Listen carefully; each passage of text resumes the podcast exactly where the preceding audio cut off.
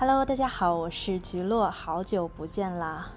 那其实看到我上一次的更新呢，是二零一九年的十月九号，满打满算吧，我们就是有一年的时间，一年没有更新，然后一年。我整个人的状态呢，也从当时的一个学生的状态，然后真正的现在步入到职场，成为一个在深圳工作的互联网运营狗。回看我之前的一百零八期节目吧，真的太感慨了。所有的节目见证着我从高中，就是高二那个阶段，一直到我，呃大四，然后中间这停更的一年，也是由于。在工作，然后一直在适应工作这个状态，然后让自己可以真正的，嗯，从学生的这个状态到职场人的这一个身份的转变吧。这一年多来真的是感慨万千。然后很多朋友有加我的微信嘛，或者有在微博上，或者是在这些音频平台上私信问我菊落是不是不打算更新了？那是这样子的，嗯，如果大家有注意到的话，应该会看到。就是在做学校啊教育领域，呃这边的很多自媒体，其实大家都是本身都是学生嘛。那随着年龄的 增长，已经不再是学生了，然后都已经有了自己的工作啊之类的，所以说很多的自媒体它都就停更了。嗯，但由于我的这个号，大家也知道，有很多老粉真的是听了四五年，可能是比我还更了解我自己，所以说。嗯，感觉大学在路上这一个电台不仅仅是很冷冰冰的电台吧，它仿佛是我一个生活的记录。然后也是因为电台结识了上万的喜欢我的，然后喜欢我的这些同学小伙伴，所以说放弃电台呢，我当然是会很舍不得的。所以说在这一年，我也在思考，那电台究竟要去做些什么，然后能让大家。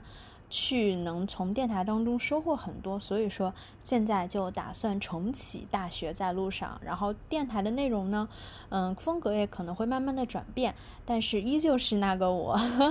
还是会自己来和大家聊一些东西。但聊的内容呢，大家也都可以看到，之前都是和学校有关的，比如说啊考研啊，然后答辩啊，或者什么大学女寝啊、毕业呀之类的。当然呢，现在聊的内容可能就会偏向于。职场、工作、生活，我觉得聊的话题反而更加的广泛了，因为，嗯，工作之后自己的心态更加成熟了，也接触了，也见了各式各样的人，各式各样的事情，真的就是会感觉到啊，此生辽阔。嗯，原来在大学的那个乌托邦环境，好像生活就只有那些事情，现在跳脱了环境去。嗯，赤赤裸裸的面向了整个社会，就发现其实能和大家分享的内容会更多。然后我也希望《大学在路上》这个节目可以成为，呃，我们现在年轻人的一个成长的一个集中地。然后不仅仅电台里面是我的成长，然后我也希望通过电台可以说，嗯，给到你一些。嗯，生活中的启示吧。嗯，录电台的初衷其实就是说，希望可以表达自己的观点，然后并且说观点能和嗯更多的、更优秀的、更加志同道合的人去碰撞。这样子的话，嗯，我觉得这也是呃我 我此生做的嗯觉得很有价值感的一件事情吧，就真是那种信念感。前头废话就说了这么多啊，然后之后我们电台的更新的频率可能就是两周一期，然后或者是一个月一期，更新频率虽然低，但是也希望说是，嗯，可以保质保量的完成。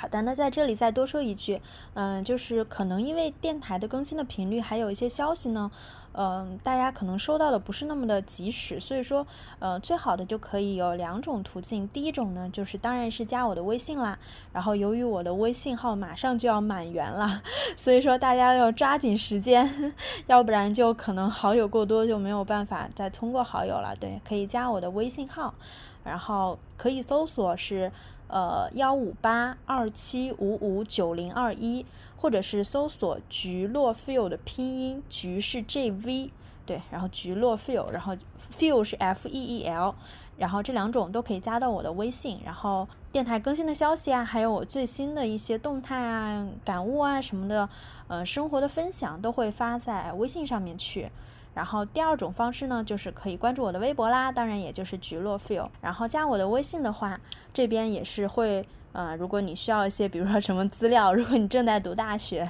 大学期间我传了很多的资料，无论是什么学习类的啊、求职类的资料，都可以找我。然后我们可以多多的，你可以把我当做你的树洞，然后分享一些你的心事，都是可以的。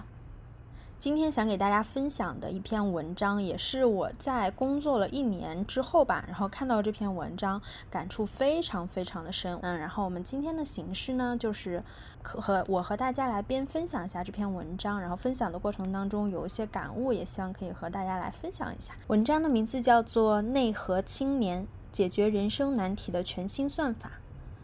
在这个世上啊，内在的觉察觉醒要比事业成功更重要。那大家听到这个名称会问说：“诶，什么叫做内核青年呢？内核青年呢，就是大多数人的人生啊，之所以会出现到各种痛苦、烦恼和纠结，其原因之一就在于我们过得太不内核了。我们不是内核青年。内核青年的特质是什么呢？就是说，那些你可以聚焦于内的人，以内在驱动、自我比较和内心的评价为核心的。什么是内核青年呢？内核青年的特质就是。有更多的内在驱动，第二就是更多的自我比较，第三呢就是很更多的内在评价。然后可以根据这三点来和大家来聊一聊，来判断一下自己你是不是一个内核青年。特点一呢，就是更多的被自己的内在动机驱动。其实这个世界上啊，如果按照驱动方式的话，人会分为两类，第一个是外在动机，第二是内在动机嘛。外在动机，比如说啊，我现在所做的一些行为，其实是被名利啊、奖惩所驱动的。比如说我为了升到更高的职位，开上更好的车子，住到更好的房子，然后被家长、老师、同事、领导赞美。这些其实都是外在的动机驱动，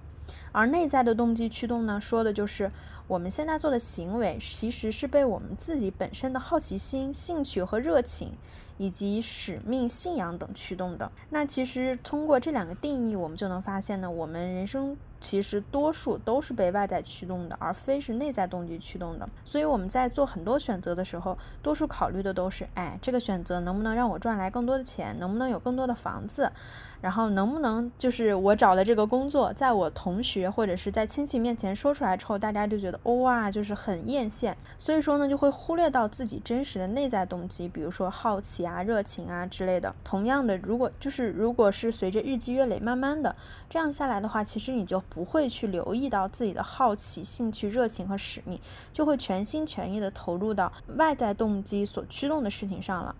然后，但不要忘了，如果说你的一生都是被这样子的外在动机驱动的话，即使有一天你即使获得了财富自由，你也会陷入到一种精神的危机上面。想，如果说到这一点，肯定现在听电台的很多同学会觉得，哇，我现在连钱温饱还都没有满足，还谈什么内在动机？尤其是比如有的同学刚毕业，可能刚刚应届本科毕业生的薪水比较低啊。如果你没有进到什么互联网企业啊什么，真的，而且又不是在一线的城市，薪水可能真的是只能满足自己的日常开销，那肯定你会 你会反驳吐槽，什么都没钱重要，然后说钱钱。都没有满足，还谈什么内在动机？但其实，如果按照马斯洛的需求理论来说的话，这个说法是肯定没错的。但这里呢，这篇文章当中人说的是，人的确是有追求物质富足的权利，然后也需要说让自己和家人可以更好的过上日子。但是呢，我们其实是始终不应该去忘记，有这样子的内在动机是多么多么的宝贵。然后，如果两者能兼得，自然。当然是最好的。如果是不能的话，也可以采取循序渐进的方式。最重要、最重要、最重要的就是，当我们被这样外在动机驱动的时候，千万不要忘记了自己那些宝贵的内在动机，不然呢，等到有一天想找到他们的时候，就再也都找不到了。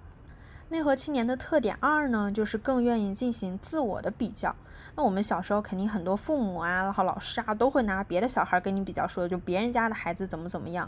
于是呢，你在这种日复一日的比较中长大，并成并且就是养成了凡事和别人比的习惯。不仅读书的时候拿自己和同学比，然后还拿自己和同事比、邻居比、亲戚比。比较的范围呢，从小时候的成绩，因为我们其实在读书的时候就只有成绩可以比较嘛。但其实当你脱离学校，现在步入社会了，就周围真的，你不仅有成绩，你你工作的公司，然后你赚的薪水，你谈的男朋友，你哎，就是如果涉及到结婚，还有跟你的孩子比，就其实说，最终你的所有都成为了比较对象。所以说，你就让自己的人生就一生都陷入了不断和别人的比较当中。在这个游，在这个比较的游戏当中，其实是没有赢家的，因为在这个世界上，永远要有比你年轻、漂亮、有钱、有才华的人，这是事实。然后，同样也是因为这样一个永远都不可能的游戏呢，你的关注点总在这里，都会就就是会很痛苦、失落、烦恼、纠结。我周围有不少这样子的同学，就会觉得自己现在的工资啊，要比自己同就是同学都要低啊什么的。大家同样都是同样的岗位、同样的城市、同样的学校，当初大学时候学习成绩能力还没有我好，但我现在工资就要比他低这么多，就是。和别人无尽的比较当中，也特别的烦恼和纠结。然后除了与别人的这种不断比较外呢，也有一种很伤人，就是总将实际的我和应该的我做出比较。我觉得这这边就说的是特别特别的好。什么是应该的我呢？就是往往代表的是外界主流价值观的意见。比如说，你周围的人都在催你赶快结婚，但你想找到一个真正相爱的人，然后这里就产生了两个应该的我和实际的我。就是当你意识到实际的我和应该的我之间存在着巨大的差异，而且呢，很容易将这种差异归结到自己的问题上面，就从此就产生了对自己的不接纳和痛苦。就是为什么我说越工作，我对这种感觉就越深呢？因为我身边不乏。呃，名校毕业的朋友、同学，然后或者是啊，其实就学历不错的，或者是能力很强的，但其实到了呃工作了之后，所拿到的薪酬，或者是岗位，或者是做现在所做的一切事情，和当初想象的的确是差的蛮多，而且呢，也和外在的呃评价差蛮多的。比如外在的都会觉得，哇，你名校毕业，你肯定出来。不单单拿这么点薪水啊，要不读书白读了，或者说啊你什么留学回来的，你工资肯定特别高，肯定特别容易找工作。但是实际情况是你并没有能做到，呃，社会上所期望的那样，然后就会反思到自己，觉得自己是特别失败的一个人。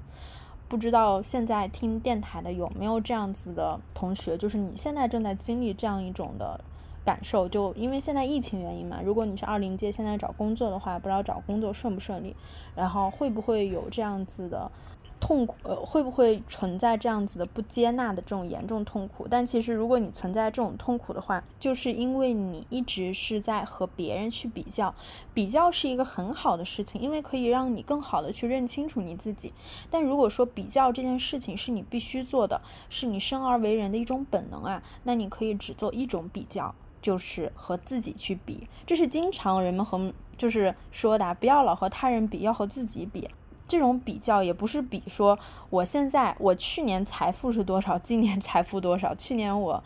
岗位是什么样，今年有没有升职，而是去比较自己内在的成长。然后比如说你从前总爱说啊，别人都瘦，我又胖又。丑，然后比如说啊，别人人家都好聪明啊，赚钱好多啊之类的。但是如果你想成为内核青年的话，你的思维就要变成啊，经过运动，我上周瘦了一斤，然后经过这次挫折，我意识到自己一个坏习惯要改正，然后经过不断的努力，我现在好像对一些东西的理解要更加深刻之类的。相信就是到了这里，你就应该已经发现，想要做到自我比较为核心，就是关注点要放在自己的成长上，而不是要聚焦于他人的比较，以及说你现在做的事情是不是和主流价值观是相符的。把所有的落脚点聚焦于自己身上，无论是对工作还是对生活，然后都是要以自我成长为尺度去衡量自己，而不是要以别人的尺度来衡量自己。当你拥有了与自我比较的心态后呢，你就会会。你就会把别人的成就当做灵感的源泉，成功的楷模，为为自己的成功去寻找一些宝贵的信息，而不是会羡慕、嫉妒、恨他，陷入痛苦当中，没有任何真实的成长。内核青年的第三个特点呢，就是要更多的关注自己的内在感受和评价。其实我说来说了这三个点，大家有没有发现，全部都是要着眼于自身，去关注自己内身，去觉察自己的。那特点三也是要关注自己的内在感受与评价。比如说，这个世界上。的人，如果按照选择和决策方式不同，可以分为两类：一类是以外在参考的，和一类是以内在作为参考的。那什么叫做说作为外在参考型呢？就是他们做出的一些选择和一些重要的一些事情，全部都是外界的主流价值观所认为的。比如说，家人希望我成为一名公务员，我不知道自己是否喜欢，就先成为公务员。然后朋友们已经嫁人了，然后说他们说哪里有什么真爱，条件不错，赶快嫁了吧之类的啊。老板说我能力不行，所以我就肯定能力不行，无药可救了。其实这种外在型的人在现实当中非常的常见，就很多人会说啊，他们说我是这样子的，我应该怎么怎么样，我不得不这样子的。然后相反，很少用到说我想要怎么样，我渴望怎么怎么这样。那其实如果是这样子。经常会把外在型作为参考的话，就会陷入到这么样一种，会对别人所说的不加思索，然后去不加思索，就是会认为说啊，别人说的都是对的。那如果你是一个以内，你是一个内在参考型的人呢，就会依照自己内心的声音和独立的头脑来做出决定。那当然这样说呢，并不是说啊内在参考就不要去听取别人的意见，自己去啊孤注一掷、死脑筋之类的，而是说呢自己做决定时，更多的去听从自己内心的声音和自己头脑的独立，同时呢又能开放的听取别人的意见和建议。当然，这个显然就是一个长期修炼的过程啊，绝对不可能一蹴而就。有的人他从出生到老去都在参考，都是内在参考型的，而你如果呢是想成为一个内在。在参考为主的人，关键就是要去觉知，就是要能去感知自己的每次决定的来源呢，究竟是源于自己的内在还是外在对你的影响，然后逐渐去调整，然后慢慢的一点一滴的调向，然后成为自己是以内在参考为主的状态。今天和大家分享的也是一个我觉得说的非常非常好，我首先觉得他是总结的非常好，他其实是把内核青年。就是三点来考一考大家还记不记得哪三点？就是第一是要被自己的内在动机驱动，然后第二呢就是更愿意进行自我的比较，第三点呢就是更多的关注自己的内在感受和评价。有的人一生呢都处在一个一直与他人比较，然后一直被他人去操控、去被他人去影响的一个状态，没有说真正的自己的可以去觉察到自己内心想要什么，然后自己喜欢什么，然后多数都是被一些外在的因素所影响的。尤其，嗯，可能在读书的时候吧，并没有那么多的想法，因为。我们中国的教育就是一门心思先把书念好，但其实当你到了社会，你会发现。社会上有太多太多世俗的一些评价，判断你的一个标准了。就比如说，父母呢都是希望你可以到一个离家近的、稳定的一个呃事业单位啊，或者是国企内去上班，即使工资低一点没关系，这个比较稳定。我没有说对错的。如果说这个是你自己想要做的，你自己也是这样认为的，因为我周围嗯工作了之后接触的一些同事。是发自内心的，也是比较向往这样子的生活的，当然无可厚非，就是很很高兴他能知道自己去想要什么，然后是以自己的内在作为参考的。但同时呢，也是有不少人，嗯，一直从来没有过觉察自己，就是从来没有过向内看自己，我自己是一个什么样子的人，没有对自己有过清醒的认知，一切的决定呢，都是去随着外在的推动，然后再走的。有一句话说的非常好啊，不经审视的人生是不值得的。工作之后呢，最大的一个感触就是，真的要时时刻刻的去审视自己，去观察自己，去了解自己，去觉察、认知自己。这种自己不仅是指你整个人思想上的，然后方面吧，方方面面，然后包括你自己的情绪啊，感知自己的情绪。能够感知到自己的情绪，能够感知到自己内心的变化，以及自己内心的一些评价之类的，这其实是很重要的。我们太多都是被一些外在的东西所推动，甚至是你都不知道，你曾经以为这些就是你想要的。然后，但是当你去打开你的世界，去了解多一点，听得多一点的话，才能形成自己的一个判断。对，这个也是比较想说的。为什么说希望大家可以去多听很多的声音，然后去呃了解一下啊，在自己这个圈子外还有那么多那么多的事情。当你去见的多了，然后去能跳出自己的圈子吧，然后去了解到更多的人，然后更多大家是什么样子的，慢慢的再回过头来审视自己。总结来说就是一句话：希望我们的人生都可以去。呃，把握在自己的手中，自己的每一步决定都是由自己去完成的，并且呢，可以为这个决定所付出的一些代价，或者是嗯带来的一些后果而买单，自己可以承担这样子的后果。然后我觉得这样子的才是会 有血有肉吧，不会说那么的空虚。如果说你的人生是由于别人，然后替你做出的判断，然后别人给你规划的，你一步步的走下去，那无论是在学习或者是工作之后的成家立业，然后每个人看重的点是不一样的。像我自己本身会更看重说，希望自己可以把握自己的人生，然后毕竟短短几十年，是吧？好啦，今天的节目就到这里。然后很高兴，然后在我工作了一年以后，然后可以把我这一年当中的一些变化和一些想法的话，通过这么短短一期节目和大家进行一个简单的分享。然后后期的节目的形式的话，也会慢慢的丰富。然后也希望大家可以多多关注。嗯，大学在路上恢复更新，然后更需要大家的支持，然后欢迎关注我的微信以及加我的微博，我们下期见啦，拜拜。